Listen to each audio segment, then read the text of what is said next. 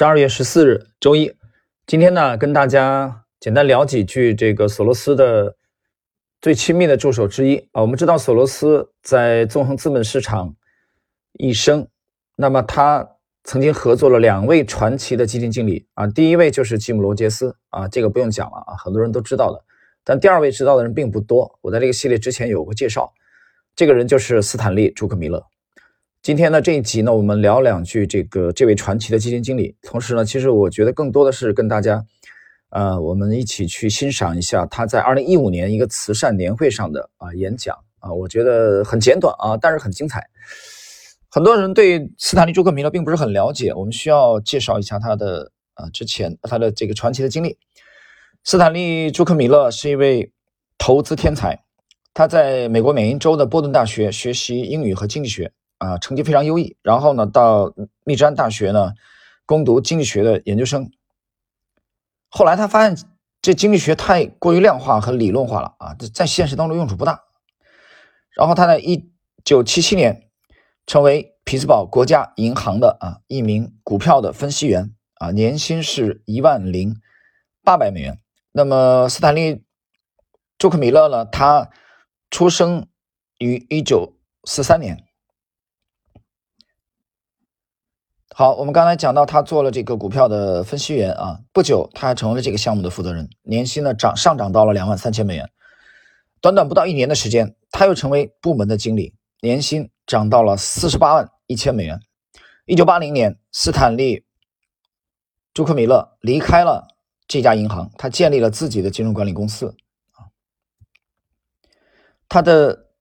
基金命名为啊杜昆森资本管理公司。一九八三年，斯坦利·朱克米勒成为杜福斯公司的一名基金管理员，他管理着这个股票、债券和货币在长短期的这个持仓啊。他的天才受广受好评。后来呢，斯坦利·朱克米勒被授权负责管理几个基金，最著名的是一九八七年三月建立的战略进取公司。然后呢，这个公司后来成为这个行业当中做的最好的。一九八八年的九月份，啊，他受到了传奇的投资大佬乔治·索罗斯的邀请，他加盟量子基金公司。啊，这个时候罗杰斯已经离职了嘛，他跟这个索罗斯拆伙了啊。一开始他的这个基金是这个 Double Eagle 啊，双鹰，现在是量子基金。那么邀请斯坦利·朱克米勒跟与他搭档。一九八九年下半年。斯坦利·朱克米勒经过深度研究以后，认为柏林墙倒塌将导致德国马克这个坚挺。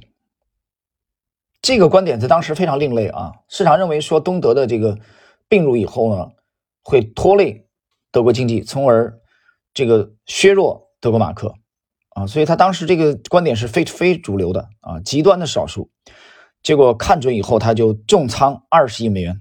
压住啊，德国马克升值，他们赚取了巨额的利润。这个我前几天曾经提到过。一九九二年，斯坦利·朱克米勒准确的预测英镑对德国马克将下跌，所以他就协助索罗斯一起啊，我们前两天也提到过啊，这段经典的狙击英镑，结果在与英国央行的较量中大获全胜。一九九七年和九八年，索罗斯连同国际炒家啊狙击港币。啊，当然，在我们知道，在九八年这个金融危东南亚的金融危机当中啊，在金管局啊，在大陆的有力支持下啊，成功捍卫了捍卫了港元。那这次操作当中，斯坦利·朱克米勒就是索罗斯军团的著名的啊非常重要的这个成员啊和幕后的这个操作者。在二零一零年的八月十九日，他宣布。退休，然后我们再来看他的这个风格啊，在欣赏他这篇演讲之前，他的投资风格呢，他良好的业绩呢，其实主要是来源于啊几个层面啊几个因素吧。我们来看，一个是 从投资组合来观察，斯坦利·朱克米勒为了达到杰出的业绩，他非常善于利用当前的啊这个这个趋势，也就是说。类似于棒球的啊，充分的做好自己的本垒打。比如说，我们刚才这个之前也讲到过，九二年他狙击英镑用二十亿美元那么压下了一百多亿美元的这个筹码，他当然有杠杆嘛。那么他这里边也提到了索罗斯对他的一生的这个教诲啊，让他永远难忘的，就是当你对一笔交易充满绝对信心的时候，要给对手致命的一击啊。还有一种翻译就是说要要有做一头猪的勇气。那么上前几集我曾经讲到，索罗斯问他说啊，我在这个量化投资神话吉姆这个西蒙斯当中曾经提到过，索罗斯说这是二十年难遇的机会啊，你怎么才建这么点仓位？索罗斯对他的批评，并不是说他帮他亏钱啊，而是赚的不够多啊。就是你判断都是对的，但是你的仓位太轻太轻，应该放大这个胜利的效果。这第一个，第二个，一旦发现自己错的时候，要快速的扭转，去盯着。在一九八七年美股大崩盘十月十九日的前一天，斯坦利·朱克米勒犯下了难以置信的错误，他本来是做空的。结果转转为百分之一百三十的彻底做多，但在这个月终了的时候，他还是赚了。为什么呢？就是因为他认识到错的时候，他就在十月十九日开始后第一个小时把所有的多头头寸平了仓，而且反手做空。啊，这是非常难得的职业交易员的风范。你想一想啊，他刚刚在前两天由空翻多啊，一百分之一百三十的做多。在开盘一个小时，他突然就决定啊，再由多再翻空，这个需要勇气的，仓位是非常重的，所以到十月底的时候，他不但没有亏损，反而盈利啊，所以这是非常经典的这个，我觉得很值得这个职业交易员学习的啊，这种素质和品质，就是一旦认识到自己错了，止损说不要拖泥带水，不要留恋。然后我们下边就来，呃，当然，二零一年以后，他主要是回归慈善了啊，回归慈善了，年年纪也比较大了。斯坦利·朱克米勒管理对冲基金，没有任意一个单一年度亏损，没有一个都没有。一九八六年以来，他的这个基金平均回报率超过百分之三十。好。我下边呢，我们就来欣赏这篇简短的演讲啊，是在二零一五年一月十八日的一篇在慈善慈善场合的一个演讲。嗯，首先这是一个很特别的场合，在场除了家人，就是对我影响至深、被我视为家人的人。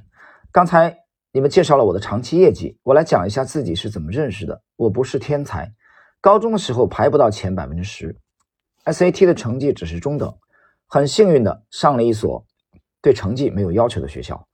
我自己列了几点原因：首先是对投资的热爱，一想到能够把发生的事件与证券价格的变化联系在一起，就迫不及待希望解决下一个谜题。了解我的人都知道我喜欢下注，分析各方可能的反应，然后下注。这个行业让我有正当的渠道以此谋生，还能每天在报纸上看到自己的表现。其次，我有两位。恩师啊，其中一位有些人并不熟悉。我要对所有年轻人说：如果面临选择，有人帮助指点你啊，胜过你现有的薪水更高。千万不要短视。他这点的意思就是，你别自己在那苦苦探索了，就是你得要学会站在巨人的肩膀上，就是有导师提点你啊，好过你自己在那儿摸着石头过河。第三个原因是我运气超好啊！我的第一位恩师这个 Spiros Julius 很聪明，而且是个特立独行的人。我当时在银行是研究团队啊唯一不是 MBA 出身的人。我二十三岁，别人都已经三十二岁以上。有一天，他直接走进来任命我为研究主管，其他八个人和五十二岁的领导直接向我汇报啊！你想想那帮人的感受啊，很差的。我以为自己很不错。他说：“你知道为什么要送十八岁的人去参军吗？因为他们完全没有经验。我们这里的其他人都是一九六八年牛市过来的，受过各种伤。我觉得大牛市要来了，他们可能会不敢扣动扳机。而你是个年轻人，你没有多少履历，所以你是有勇气的。换言之，那帮人已经被吓破了胆，所以你来带领他们上。啊，这是他的导师，这个 Spiros Julius。”他还教会我两点，两点。第一是永远不要投资现在，你需要去想象十八个月之后会发生什么啊？这点很精彩啊！我觉得其实对对我们现在都适用的。其实就是你要想未来一年半可能发生什么，而不是说现在看到的报表业绩怎么样啊，三季报怎么样，年报怎么样，半年报怎么样，不是这样的。资本市场往往是预期的，是超前反应的。这是他跟恩师学会的第二点。第四，还有就是企业的盈利不会影响市场。只要美联储能做到这一点，要紧盯央行和流动性。紧接着，伊朗爆发了伊斯兰革命，我判断油价要暴涨，所以组合百分之七十配了石油相关的股票，百分之三十是军工类的，没有债券。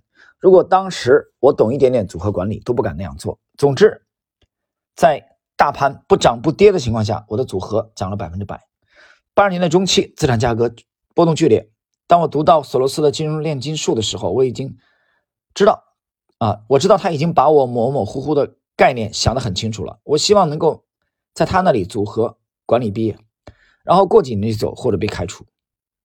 啊，在斯坦利·朱克·米勒之前啊，索罗斯曾经干掉了九位合作伙伴，啊，吉姆·罗杰斯只是其中一位。啊，所以这个斯坦利·朱克·米勒说他被干掉、被索罗斯解职也是啊意料之中的事儿。我们在。最新的这一集《量化投资神话》吉姆·西蒙斯的内容当中讲到过啊，索罗斯不就把他炒鱿鱼了吗？啊，不是把他这个这个仓位给他平掉了。他坐飞机到外地去啊，去去他的这个老家。这刚下飞机知道索罗斯把他仓位平掉，而且根本没有通知他，就因为那个阶段表现不好。结果斯坦利·朱克米勒也是血气方刚啊，愤而辞职。索罗斯马上意识到自己错了，向他道歉。然后说：“我出去啊，我出去溜达半年。来来来，你来，咱俩别一块弄了啊，弄不好。对，一个人说了算。所以斯坦利·朱克米勒后来没有辜负索罗斯的厚望。好，我们继续啊。我觉得研究日元、马克这些为什么上涨很有意思，但这并不是我从索罗斯那里学到的最重要的东西啊。同时，这个。”管理我自己的这个杜昆森基金和接管索罗斯的量子基金的时候，他百分之九十的精力在慈善和管理个人账户，但因为肯于下重的赌注，虽然大部分投资逻辑都是我的，但他赚的比我多啊。索罗斯看准了以后下了仓位比较重，但这个思路不是索罗斯的，这个思路是斯坦利·朱克米勒的，听清楚了吗？是他研究的成果啊，索罗斯借用了而已。这个让我想起了零八年的这个。美股的这个次贷危机的时候啊，两房的这个爆掉啊，房利美、房乐美，包括贝尔斯登倒闭，这个雷曼啊，百年投行雷曼倒闭，那个当中的传奇的基金经理，我们我们之前有有这个史上最伟大的交易介绍过啊，那本书我真的非常爱读，那个里边谈到他的原创者其实是一个佩莱叫佩莱格里尼的一个老屌丝啊研究员，在这个圈子里，当时谁知道佩莱格里尼？连他的老板约翰·鲍尔森都没人知道，但是鲍尔森就通过零八年的一战成名。在他做空次贷期间，索罗斯还约见他。所以索罗斯这样的人啊，他其实就是保持一个开放心胸。他的导师是开普尔啊，他从开普尔那里学到了很多东西啊。这个就是有有那篇这个开放的社会啊啊及其敌人嘛，我记不清楚了。就是你也要有开放的心胸，就是可能研究成果，可能现在水平比你高的人，可能是资历比你浅的啊，比你年轻很多人，你要有心平气和的看待这件事情，而且他很善于借借用别人的思路啊来盈利。一九九二年八月的某一天，我的英国地产研究员跟我讲，英国将进入衰退，但还要加息，所以地产在下滑，而同时德国有担忧通胀的传统，所以也在疯狂加息。两个经济体货币联动，经济前景却完全不同。我决定用十五亿来做空英镑。解释一下啊，这个已经是当时这个比较重的仓位了，因为当时量子基金的规模是七十亿美元，他拿十五亿来做空英镑啊，这很夸张了。当年九月，德国官员在媒体指责英镑，我觉得机会来了，准备像索罗斯一样下重注，我加到加仓到五十五亿。那天很巧，索罗斯在，于是在我解释了逻辑之后，他说。你是不是不正常啊？这是二十年一遇的机会，我们应该把我们百分之两百的身价都压上。当然，最后我们并没有动用一百五十亿美元啊，他再后来发生了什么事情，媒体已经报道啊，你们都已经知道了。那么犯过哪些错误啊？我们来看一看他怎么讲的。一九九九年，美国在线已经涨了十倍，我就开始做空互联网股票。二月份两亿美元进去，三月中旬已经亏了六亿，组合年初下降了百分之十五。关键是我之前没有亏损的年份，所以我以为那一年就要破例了。后来好像是某个硅谷的人说服了我，互联网繁荣真的要来了，所以我雇了几个年轻人。因为我当时只知道 IBM 和惠普。总之那一年我们反而上涨了百分之三十五，纳斯达克涨了百分之四百。两千年一月，我当时跟索罗斯说，我受不了了，一百倍的市盈率，我要全部清仓。我倒也没有开除年轻人，他们管的钱不多，他们的小组合涨了百分之五十，量子基金涨了百分之七，我什么都没做。终于来到三月，我虽然一再告诫自己，但还是拿起了电话，买了六十亿的互联网股票。好像我买完以后一个小时，大盘才见顶，这一笔我亏了三十亿。六个星期后，我离开了量子基金。你说我学到了什么？什么也没学到，下次不再犯这样的错误。可我当时也知道的。那么，宽松货币会带来什么信号？二零零六年、零七年投机活动盛行的时候，公司发债啊，两年期的七千亿。二零一三年和一四年是一点一万亿，当时评级为 B 的债券占百分之二十八啊。现在这个现在是演讲啊，二零一五年一月份。占百分之七十一，当时百分之二十五抵押债，现在是百分之六十。企业商业和资本开支与分工啊，与经营现金流基本持平，但为了回购自己的股票，债务水平还是在上升。格林斯潘时期，债务对 GDP 的比例从百分之一百五上升到了百分之三百九。金融危机时，短暂下降到了百分之三百六十五。现在政府和企业债务水平又回到上升通道。如果加息有多糟糕，可想而知。如果经济不好，很多行业连当前的债务水平都无法承担。举个例子，去年百分之十八的高收益债都与能源有关。不是我带有偏见，但德州的人赌性实在大，只要你出钱，他们就敢在地上钻洞。现在感觉有点像零四年啊，所以还有两年时间可以观察啊。那指的是这个德克萨斯啊，德克萨斯的确很牛啊。那美国德克萨斯，你去研究美国的历史啊，这个你会发现他他很奇葩啊，他有自己的军队。而且他当时加入这个联邦的时候也，非常有个性啊。一会儿有机会我们再聊。第三，长期通胀怎么看？我也不知道各国比赛和呃比赛印钞票何时结束。其实联储一直在讲通缩，没有什么比催生一个资产泡沫，让投资者冲进去被捅破，带来更大的通缩压力。最后啊，演讲的这个最后部分啊，大家。怎么样去选择基金经理？首先要热爱投资，否则你会觉得这个行业太消耗精力了。这里永远不缺少七乘二十四小时工作的人，这里边就有你的交易对手，所以不要选懒人或者只为了赚钱而从事这份工作的人。其次，我拿到长期业绩表现，会先关注熊市和动荡的市场表现，然后是开放和谦卑的心态。我遇到的所有优秀的基金经理，最想聊的都是失败的投资经历，所以你要找一心。一意想赢的人，最好还是一个正直的人。最后一个问题啊，投资是不是越来越难？答：是的。本来我的强项也是我起步是在自由市场中做经济预测，理解股票对经济活动的反馈，理解各种价格信号。过去我有百分之八十的投资收益来自于市场对央行错误的反应。可十年后的今天，即使能够确信经济增长，市场更明显被操纵了。那么最重要经济体最重要的价格都被操纵了。其他价格又与此相关，让我还怎么解读呢？好了，朋友们，以上呢是斯坦林·朱克米勒在二零一五年一月份啊的一篇这个演讲啊，我们今天的这一集的内容就到这里。